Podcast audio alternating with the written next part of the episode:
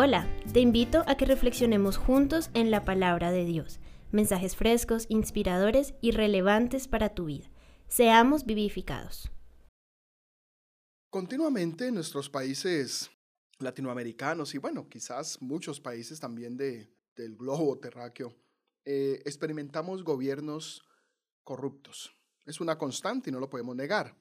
Y la posición de nosotros como ciudadanos, eh, por, lo general, es quejarnos y hacer críticas. Ahora, eh, Twitter, que es una, una aplicación de opinión, podemos decirlo, o por lo menos eh, una de sus ramas es la opinión. Cuando hablamos de opinión, generalmente estamos viendo críticas, caricaturas, se caricaturizan a los gobernantes y se hacen críticas muy fuertes. Y, y está bien la crítica, está bien levantar la voz contra lo que no está bien o contra lo que no es correcto. Pero la pregunta es, ¿cuáles, ¿cuáles deberían de ser los valores que ha de exhibir o esgrimir un líder, un padre, un gobernante, un alcalde, un presidente, un jefe o un pastor también? ¿Cuáles deberían de ser esos valores que, que, que deberíamos nosotros proyectar? Y el Salmo 72, cuando nos habla de Dios como rey, de alguna manera nos deja ver eh, tres valores que yo quiero resaltar.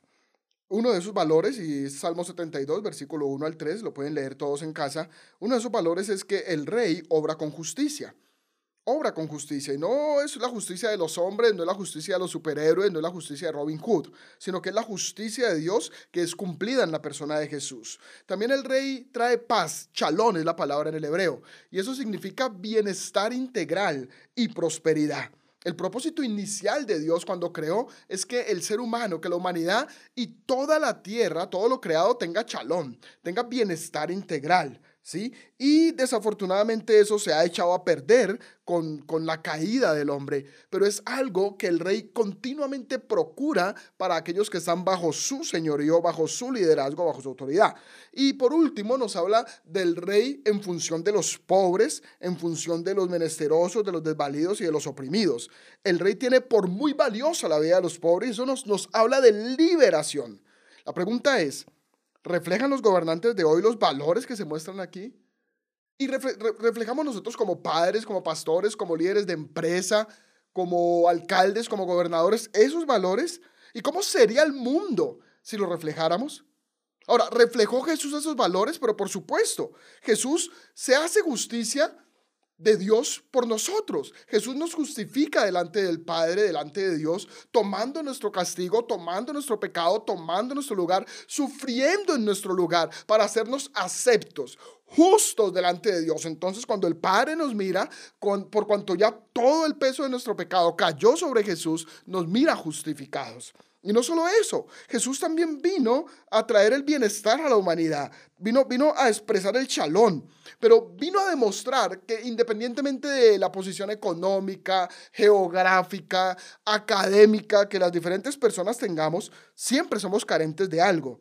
A eso se le llama pobreza, algo le falta a demostrar que nuestra relación con Dios, con el otro, con nosotros mismos y con la creación está manchada también y por ende está en caos también. Y que Él viene a, levantar esa idea principal de Dios que es el chalón, que se empañó y vino a restaurarla.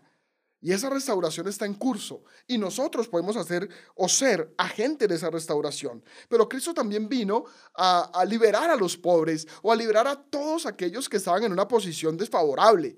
Por eso lo vemos tocando a un leproso, lo vemos rompiendo todas las barreras sociales, emocionales, culturales, sentándose con una samaritana en el pozo. Lo, lo, vemos inclinándose con la adúltera, pero lo vemos entrando también a la casa de Jairo para sanarla. Lo vemos comiendo con saqueo. O sea, lo vemos en los diferentes escenarios, con los diferentes estratos sociales, con las diferentes posiciones religiosas como Nicodemo, generando la oportunidad de liberación, de liberación para las personas. Y esto es bien valioso. La pregunta es, ¿Nuestra posición cuál es?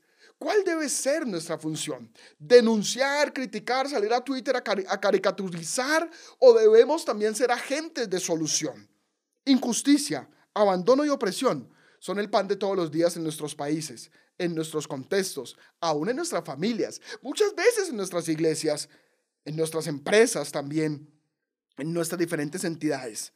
No todo es trabajo de Dios, mis amados compañeros, amigos, hermanos.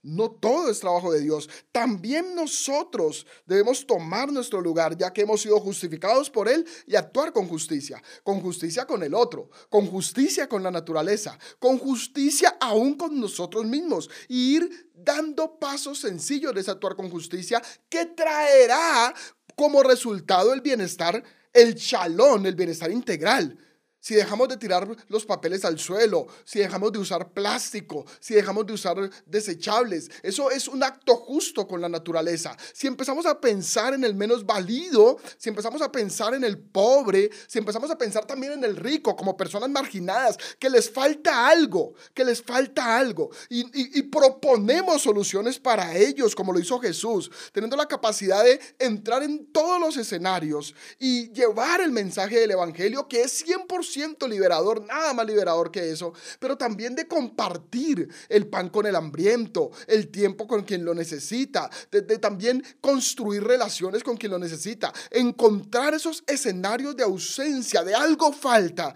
y generarnos y convertirnos mejor en generadores de soluciones para ellos, pues también nosotros nos convertimos en parte de la solución y no solamente somos críticos, quejambrosos, que salimos a decir muchas cosas, pero que no generamos soluciones.